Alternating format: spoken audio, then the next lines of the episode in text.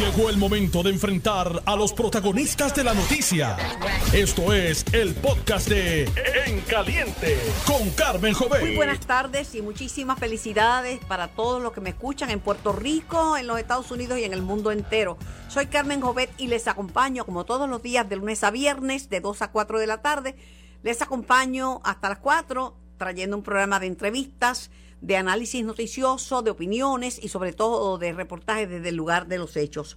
Comienzo la jornada de hoy con el presidente del Partido Popular Democrático y del el Senado de Puerto Rico, José Luis Dalmau. Buenas tardes, presidente, muchas felicidades. Buenas tardes para ti, Carmen, muchas felicidades para ti y para toda tu audiencia. Bueno, el choque en el gobierno frenó la sesión extraordinaria. La pregunta es, ¿Hay más fricción ahora entre la legislatura y el gobernador o la comunicación está abierta?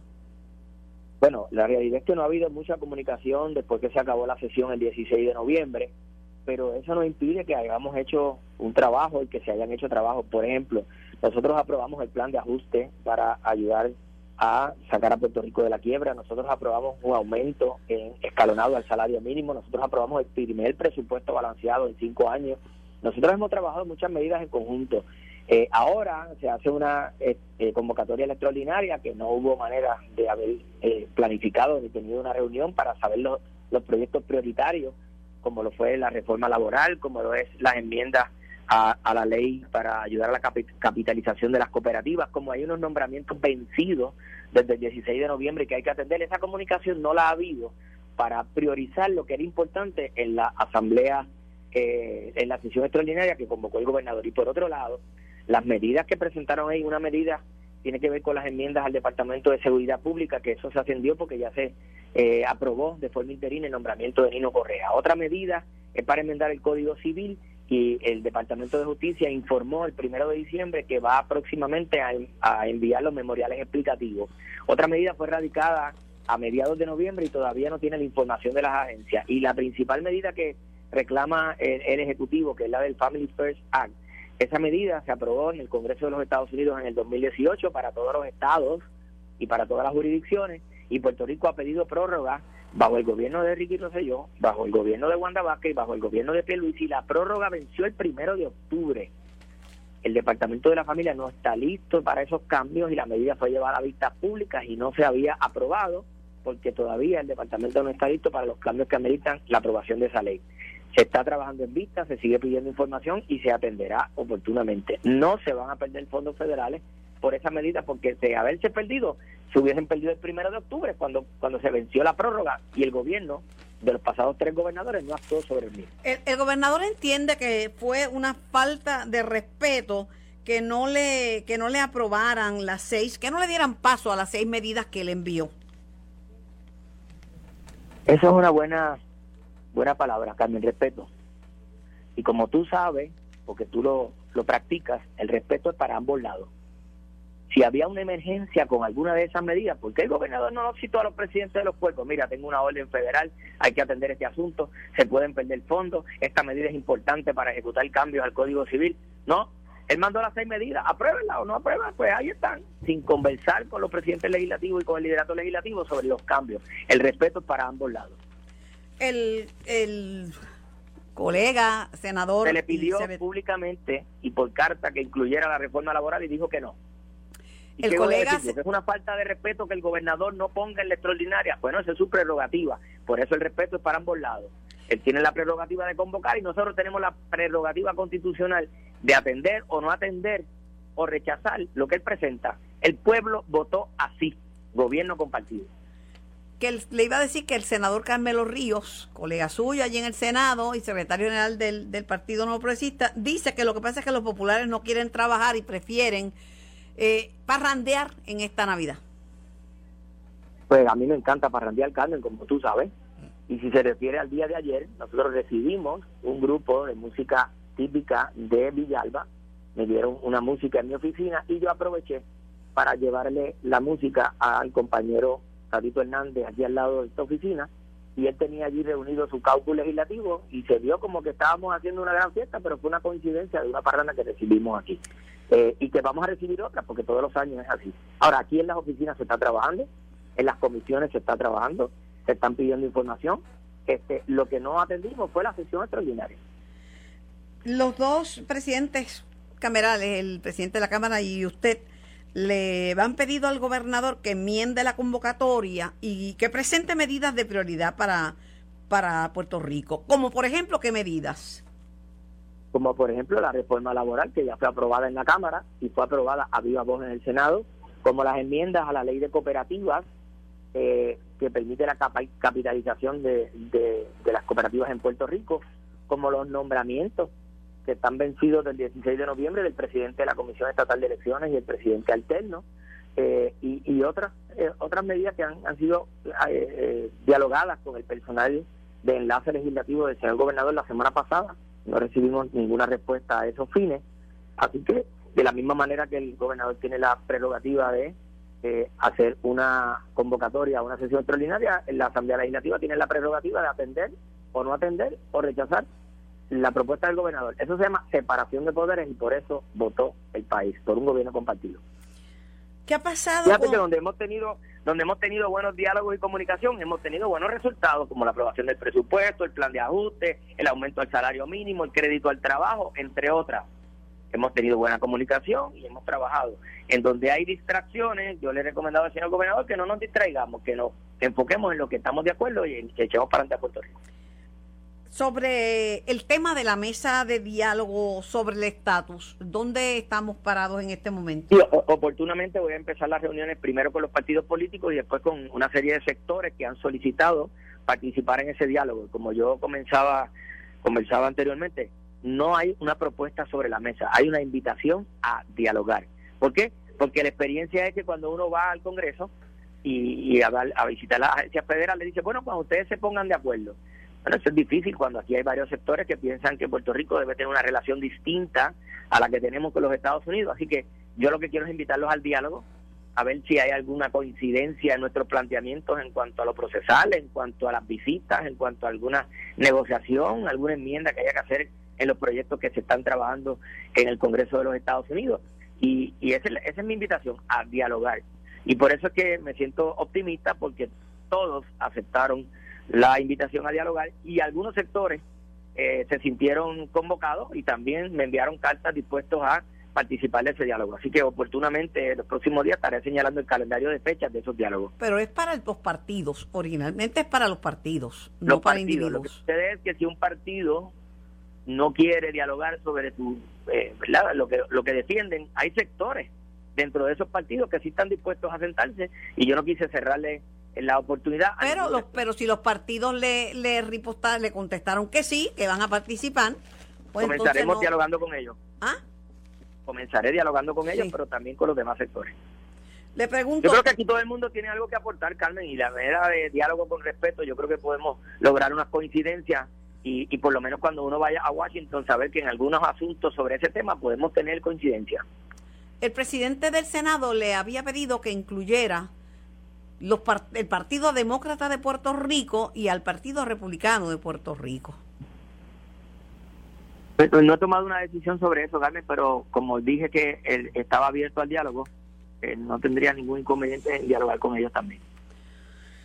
Eh, oiga, el tema de la corrupción en los municipios es un dolor de cabeza no es únicamente el Cano y Quique Questel, hay tres eh, alcaldes populares, dos, dos, alcaldes y un exalcalde que tienen señalamiento. Eh, Cintrón, este, el del alcalde de, de Corozal, o sea, es, es, triste, pero esa es la verdad y, y el y, y ahí el FBI está pendiente de todo esto. Pero Carmen, los mecanismos están, por esos mecanismos es que se han detectado y por eso es que las autoridades han comenzado investigaciones y han comenzado a tener resultados. Así que los mecanismos están. Eh, obviamente uno rechaza ese tipo de conducta, eh, no es lo que debe tener un servidor público, eh, y ya las autoridades han comenzado con investigaciones, ya han intervenido con algunos.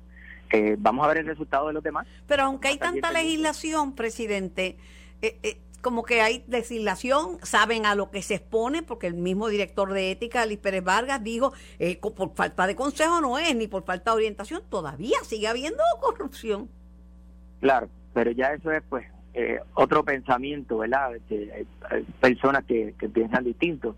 Eh, yo pienso que aquí hay grandes servidores públicos que lo hacen muy bien, que se levantan temprano a servirle al país, eh, y el que no lo hace correctamente, ahí están los mecanismos y las leyes que permiten detectar estas deficiencias y que las autoridades actúen sobre ellas. Bueno, pues muchísimas gracias al presidente del Senado y al presidente del Partido Popular Democrático, José Luis Dalmao, por su participación en nuestro programa. Gracias, siempre a su orden y felicidades. Bueno, antes de ir a la próxima entrevista, ahora que pasas más tiempo en casa, ¿has visto patrones de violencia de género por parte de tu pareja? Es importante que tomes acción a tiempo, porque es posible salir de una relación de violencia de género Planifica tu escape. La oficina de la Procuradora de las Mujeres sirve de enlace y coordina los servicios para que lo puedas hacer de una manera segura y de una manera efectiva. Tan solo tienes que llamar al 787-722-2977. 787-722-2977. Oficina de la Procuradora de las Mujeres. Vamos a todas por ti.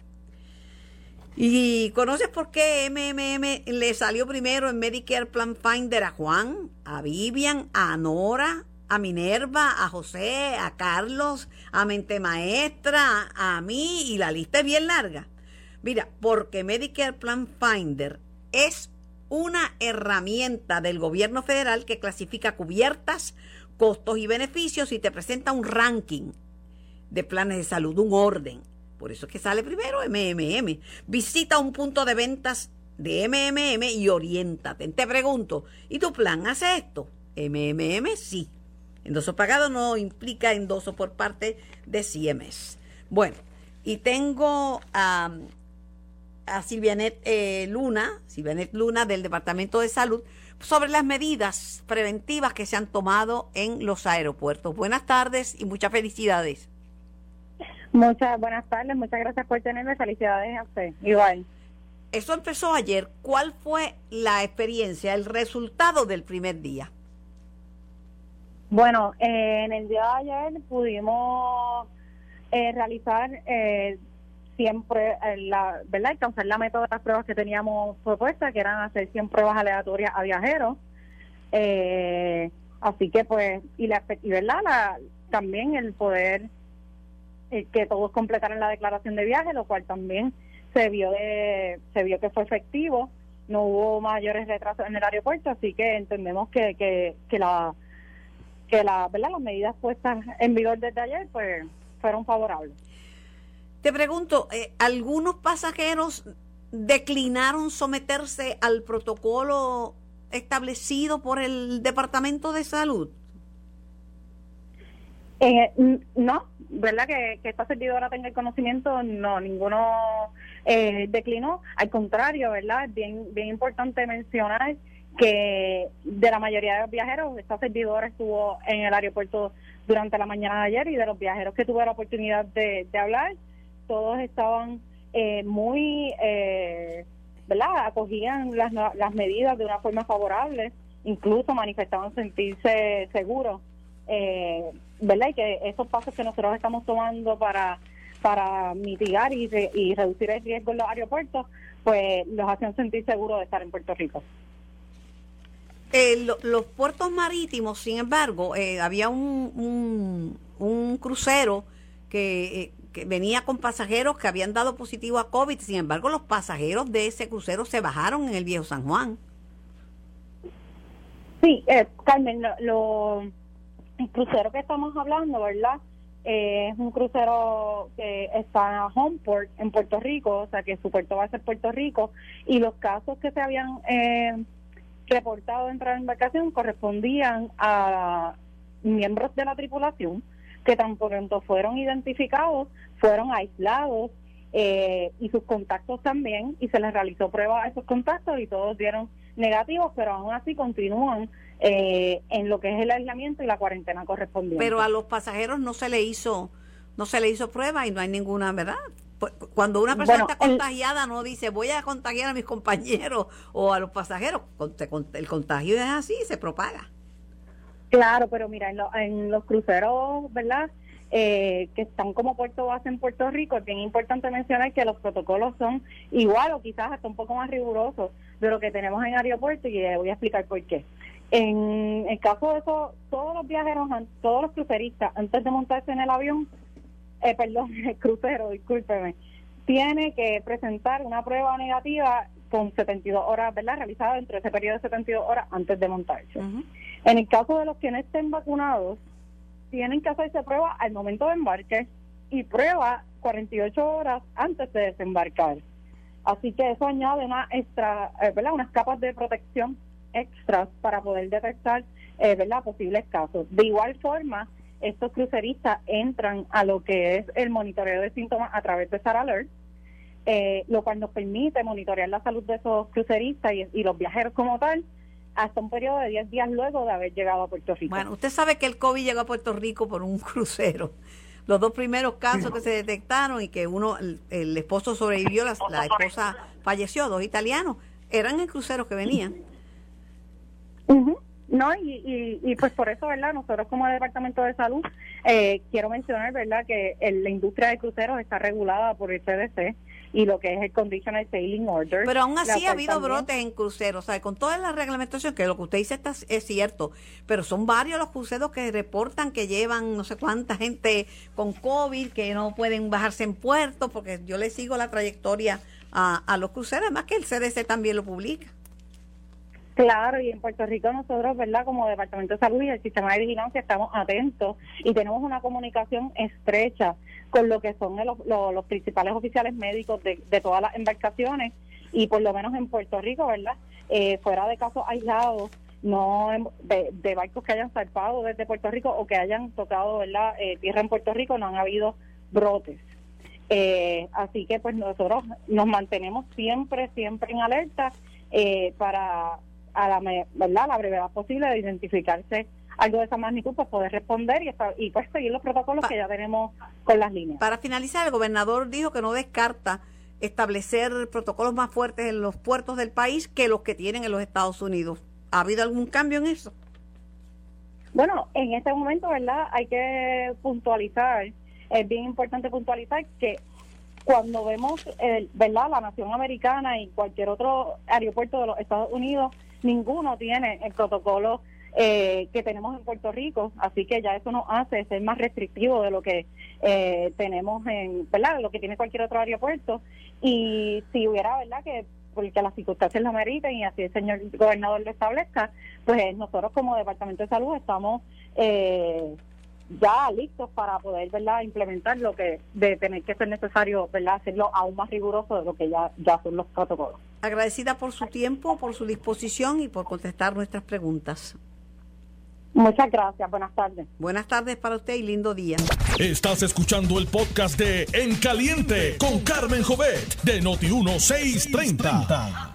Bueno, estamos eh, en vivo, vamos a hablar de la elección especial en, en Cataño está programada para el día eh, domingo 19 de noviembre y pues va a participar un grupo más limitado, no van a participar todos los que participaron en, la, elección, la elección general. De hecho, eh, ganó por cerca de 9 mil votos este el Cano, el Cano Delgado, que ahora está fuera de la alcaldía, señalado por cargos de corrupción, soborno y, y kickbacks, es, aceptación de, de, prebendas. Está bien interesante la cosa. Eh, ya el gobernador había dicho que hay un cerca de, de, cuatro precandidatos, de personas que aspiran.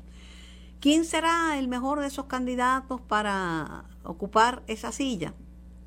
Una de las cosas de los comentarios que se han estado haciendo es que fue el Cano personalmente quien puso al vicealcalde, al hoy vicealcalde, porque era director de servicios legales del municipio, el licenciado Félix Ricardo, pues el comentario es que lo puso el Cano y, y, que eso pues, pues eso no, es, no, se ve bien y no es lo correcto, máxime cuando el Cano ya está fuera, completamente fuera del, del panorama de, de Cataño. Tengo al comisionado electoral alterno del Partido No Progresista, Edwin Mundo Ríos. Edwin, buenas tardes. Buenas tardes, Carlos.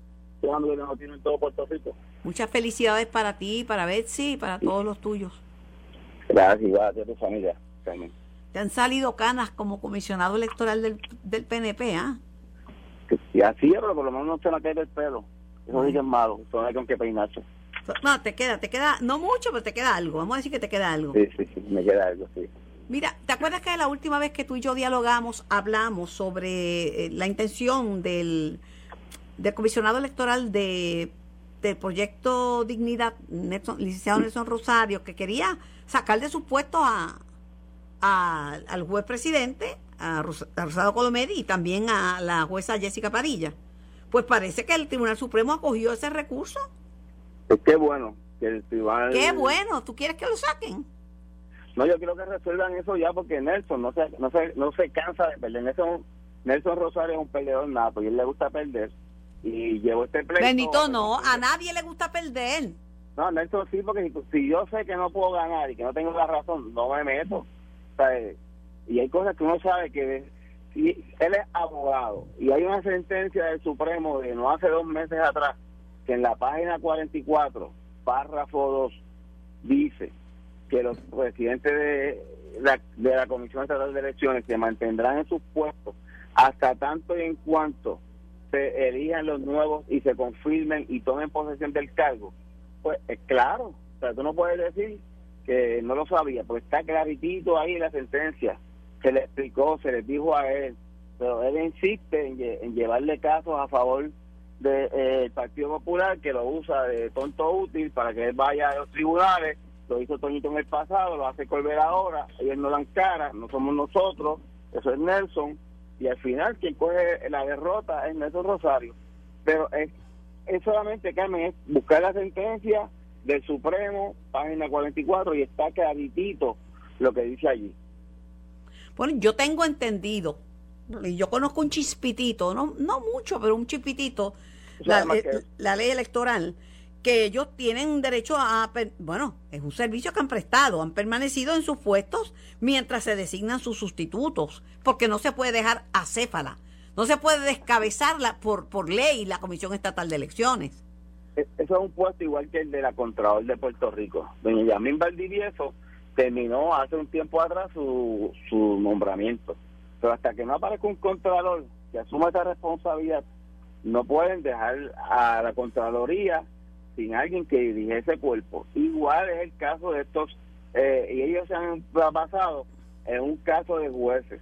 No, pues los jueces no son funcionarios administrativos, no tienen nada que, los jueces emiten opiniones y decisiones judiciales, no hay nada administrativo, no tienen que operar una, una agencia de gobierno, y en este caso, eh, el caso de la Contralor y el caso de los presidentes de, los, de la Comisión Estatal de Elecciones es similar, y estas personas no tienen, eh, no pueden abandonar su cargo hasta tanto en cuanto se, se, se llene la posición.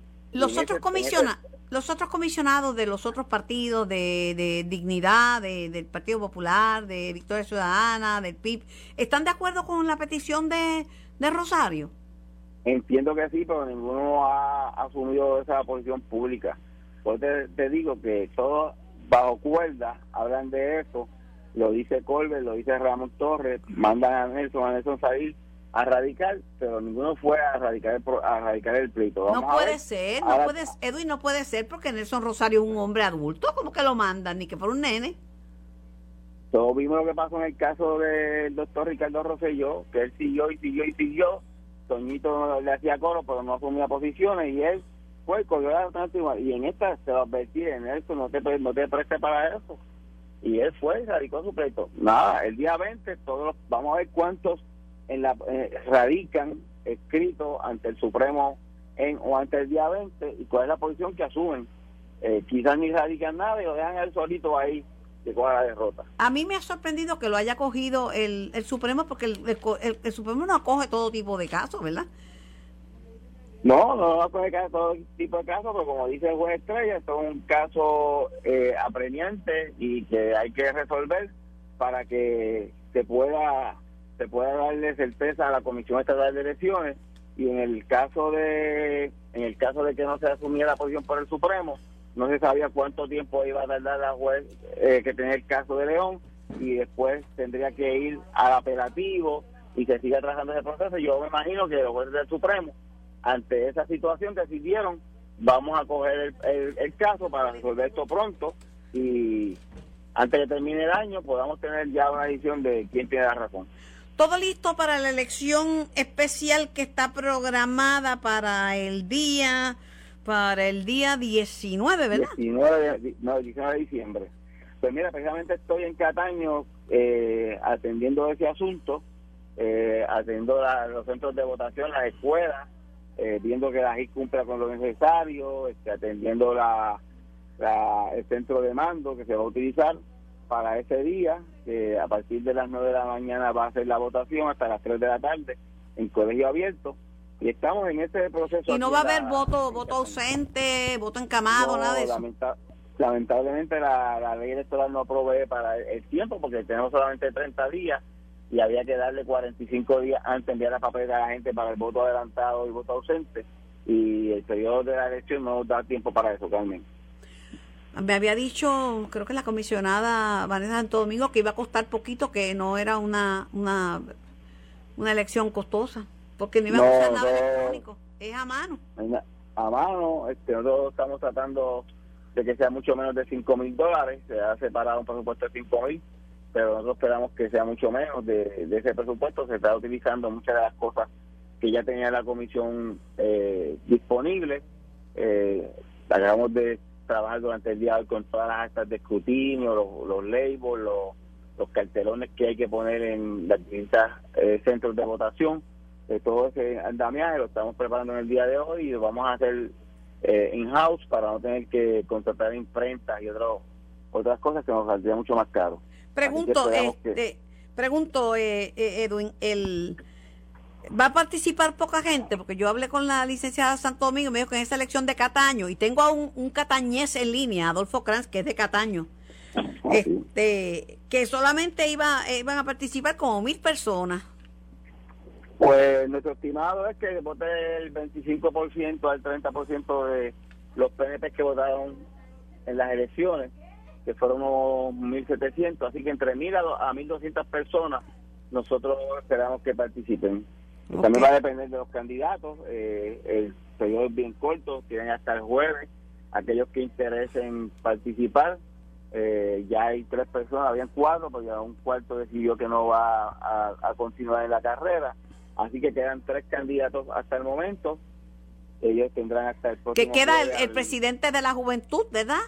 el, no, ese se retiró. Ese se retiró, quedan el actual alcalde interino Cicaldó, Julio Alicea, que fue el director de la ACA, y Ricardo Yamil Rivera, si no me equivoco el apellido, que ya había aspirado en una ocasión y también va, este, le interesa aspirar en esto. Bueno, el gobernador le preguntaron por el licenciado Cicaldo y dijo, ah, y su relación con el Cano, porque el Cano lo puso, y lo dice, lo, lo puso por escrito, que lo quería él en la silla y el cano está caliente. Entonces, eh, cuando le preguntaron al gobernador, el gobernador dije, ah, no, no, le toca al vicealcalde explicar sus vínculos con el cano delgado. Claro, y le toca a la gente, más que a, que a él explicar, le toca a la gente de Cataño escudriñar bien a esos tres candidatos, cuatro, los que lleguen finalmente al jueves, al mediodía radical, y asegurarse que cumplen con lo que la gente de Cataño necesitan. Cataño no se puede volver a equivocar. Eh, lamentablemente, y no solamente para la gente de Cataño y para el PNP, eh, el Cano Delgado le falló malamente a su gente, le falló al, al pueblo y con pedir perdón no es suficiente. Así que yo creo que los cataños... Pues perdón lo pidió después que firmó el acuerdo con los federales, no fue antes. Por eso, eh, así es fácil. Pero la gente de Cataño no se pueden volver a equivocar. Ellos tienen que averiguar sobre todo, sobre él y todos los demás, eh, cómo van a servirle a Cataño, cómo van a restituir la credibilidad de servicio público en Cataño y seleccionar al mejor candidato. Bueno, voy con... No le toca al gobernador, no, le toca a la gente de Cataño porque otro votado en Cataño. Claro, voy con una última pregunta, que más, más bien una reacción tuya. Un regaño y dos mil dólares de multa para el representante de Victoria Ciudadana, Mariano Gales. ¿Reacción? Pues yo creo que mal. Yo creo que la gente está cansada de que, la gente, que los funcionarios públicos violen la ley. Y no no puede ser vara corta para uno, vara larga para otro. Sea azul, sea roja, sea, tienen que, que pasarlo eh, por el crisol y si, si no cumplió, con pedir perdón, voy y repito, no es suficiente. Hay, ¿Cómo que, hay que salir de ellos. Gracias, Edwin, por tu tiempo y tu Gracias participación. Adolfo Kranz, buenas tardes. Buenas tardes. Escuché con interés los datos eh, numéricos del secretario del, del partido, el representante del Partido Nuevo en la, en la Junta Estatal de Elecciones. Eh, no votaron, votaron siete mil y pico de personas por el candidato, de diez mil total que votaron en las elecciones de 2020. O sea, él sacó el 78% de los votos. Eso yo creo que es el único que sacó unos números tan altos, ¿verdad? Sí, profesionalmente sí, pero lo interesante es que el Partido Nuevo, papeleta íntegra, sacó el 37%. Sí, es bajito, votos. sí, salió bajito, sí. Eh, pero ¿qué pasa con esos numeritos? Es que muchos de los que votaron no son PNP, que votaron por él, limitar y enviar el mensaje que los únicos que deben ir a participar en esa primaria Debía ser una elección PNP. abierta, ¿verdad? son los PNP, pero es que tú puedes ir a votar en cualquier primaria. No tienes que no tienes que tener temor de identificarte. Yo estoy de no acuerdo tiene- contigo. No, tiene, no tiene sentido y yo creo que es responsable Ellos tienen un punto Partido bien, Popular bien válido. Del Partido Popular también y de los otros partidos minoritarios que cogieron sus votos en esa elección. Porque todos recibieron algún tipo de Oye, pues entonces, eh. Adolfo entonces cogió de, de soquete a medio mundo el cano de todos los partidos que votaron por él.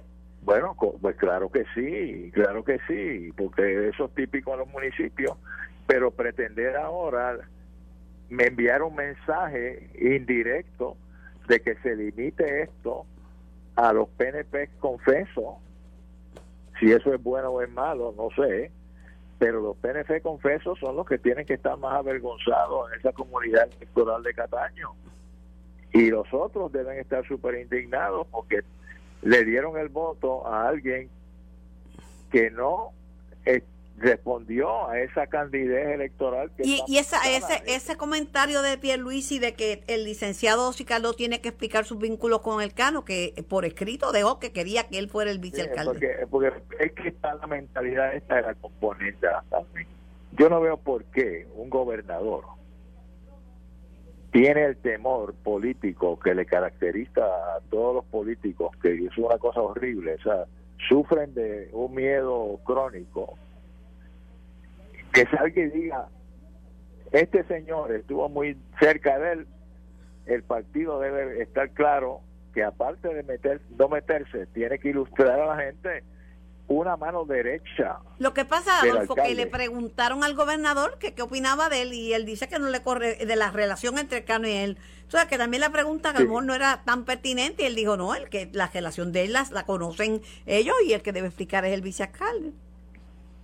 Sí, pero el vicealcalde se va a bajar y va a tener la maquinaria. Ya hay uno de los, de los candidatos ahí que está comprando los votos de los, de los empleados, diciendo que le garantiza su permanencia, inclusive a los transitorios. Porque de eso es que se trata una vez más. Las componendas, las componendas que tanto nos avergüenzan, Carmen. pero vamos, vamos al tema para el cual te llamé. Que es el, el general Reyes y la Guardia Nacional. Yo te voy a decir una cosa. Eh, cuando yo empecé a hablar de COVID y de vacunación, el recurso principal con el que yo contaba era el general José Reyes. Él hizo en tiempos de Trump, en tiempos de Trump, mi hermanito, él hizo buena parte de la logística para que Puerto Rico tuviera sus vacunas a tiempo. El que me informaba de vacunas era el general José Reyes, ¿ok? Es cierto, cierto. No hay ninguna razón, no hay ninguna razón para que esta noticia que salga hoy empañe no solamente la gestión excelente y de liderato intachable del general José Reyes y que tampoco empañe a la Guardia Nacional de Puerto Rico que tan trabajo tan exitoso han hecho. Aquí el CDC está reaccionando burocráticamente para sancionar y limitar la participación de un grupo que han sido muy efectivos en una de las clínicas. Alguien se abrogó por error o omisión o por amiguismo vacunar a una persona menor de 12 años o varios de ellos. Lo cínico de todo Pero esto es que bendito, se- bendito Adolfo, vacunaron a unos niños y vacunaron a unos adultos con dosis, este, ha, ha- ha pasado con dosis expiradas y, y con dosis que no fueron mezcladas en la proporción que, que se indi- que indica que, que se debe mezclar y, no ha pasado eso- nada. Y eso, y eso, y eso no fue la Guardia Nacional. Yo no eso fue el entiendo. El, el- el. CDC, el CDC que, tie- que tiene su prestigio y tal, que últimamente ha estado como patinando en ketchup, porque imagínate, puso a Puerto Rico en la lista de países peligrosos para visitar y tiene tasa de positividad más baja que los 50 estados de la Unión. Sí. Bueno, es que esta burocracia de la política es horrible, pero me alegro tener la oportunidad y que este tema se entienda bien claro, que aquí el error fuera de regla en el momento era correcto que no se podía vacunar a nadie menor de tal edad. El resultado final al día de hoy es que ya esas edades se están vacunando. Daño físico no se hizo porque científicamente se probó que sí que se pueden vacunar. Que se violentó la regla, que se pararon, se estacionaron en unos pisos de la grama o una línea amarilla. Perfecto. Y ellos tienen la autoridad para cancelarlo y si ellos entienden que ese es el procedimiento. Pero que me venga el Departamento de Salud a decirme ahora pues, cuál ha sido la gestión con las vacunas distribuidas y que estaban con fecha de expiración. Oye, y que funcionaban como un reloj de arena, como un reloj suizo, Eh, perfecto. bueno. Tú lo veías y estaba, era un reloj suizo. Y entonces todo preciso. Mi nieto fue a vacunarse, mi, mi hija lo llevó a vacunarse la facilidad de la Guardia Nacional y eso era, pues, imagínate, orden militar. Perfecto, perfecto. Oye, yo lo conozco, yo conozco la, el, el estilo y la seriedad y la integridad del general y lo que ha impuesto en la Guardia Nacional, que bastante desprestigiada estuvo hasta que llegó él por los, por el incum- los incumbentes anteriores.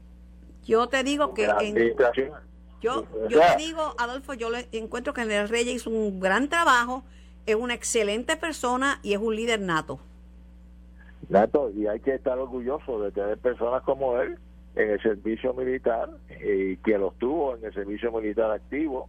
Ahora está en funciones eh, que son pareja, está como ayudante general, que es una posición eh, local civil con rango militar, pero tiene reconocido su rango de general Claro. automáticamente. Mira, Eh, hablando de eso, tenemos otro astronauta boricua, Exactamente. Marcos Berríos, elegido como uno de los 10 nuevos candidatos astronautas, entre más de, de 12 mil solicitantes, tiene un doctorado en, y que, y en astronáutica. que- exacto, a eso voy, y que graduado de una de las escuelas eh, privadas de, de tipo de orden religioso, con unos cueros de chivo, como decía Jaime Benítez, extraordinario, de MIT, el Instituto de Tecnología de Massachusetts, y de Stanford, un doctorado en la ciencia esta, además que es piloto de la Fuerza Aérea. Por lo tanto, debemos estar muy orgullosos del entrenamiento. Yo estoy súper súper orgullosa. Y tú siempre dices que yo tengo muchos temas en los programas y son variados, ¿verdad? Hablo de todo. Claro que sí, claro que sí. Hay que mantener a la gente informada y darle darle noticias buenísimas como esa última que acaba de dar y el respaldo eh, responsable desde el punto de vista del periodismo a un cuerpo que es la Guardia Nacional y a un directivo de dicho Concurro cuerpo contigo. Mira, concurro contigo. Lo último, Puerto Rico, y ya sé que tengo que ir a la pausa, ya había ma- mente maestra haciéndome señas. Eh, Puerto Rico es el destino favorito de la mayoría de los estados de la Unión Americana, ¿sabes? Eh, Es el destino claro que favorito. sí. Y eso que el CDC Claro nos puso en la sí. lista de peligrosos. Oye, y, y sigue siendo mi destino favorito también. Ay, es mentira. Tu destino favorito es Cataño y tu, y tu crucero favorito es, es en la lancha. La lancha, oye, si me dieran millaje, hubiese tenido millaje gratis en cantidad. Bueno, un, un abrazo fuerte, eh, Adolfo. Saludos. Esto fue el podcast de En Caliente con Carmen Jovet de Noti1630. Dale play a tu podcast favorito a través de Apple Podcasts, Spotify, Google Podcasts, Stitcher y notiuno.com.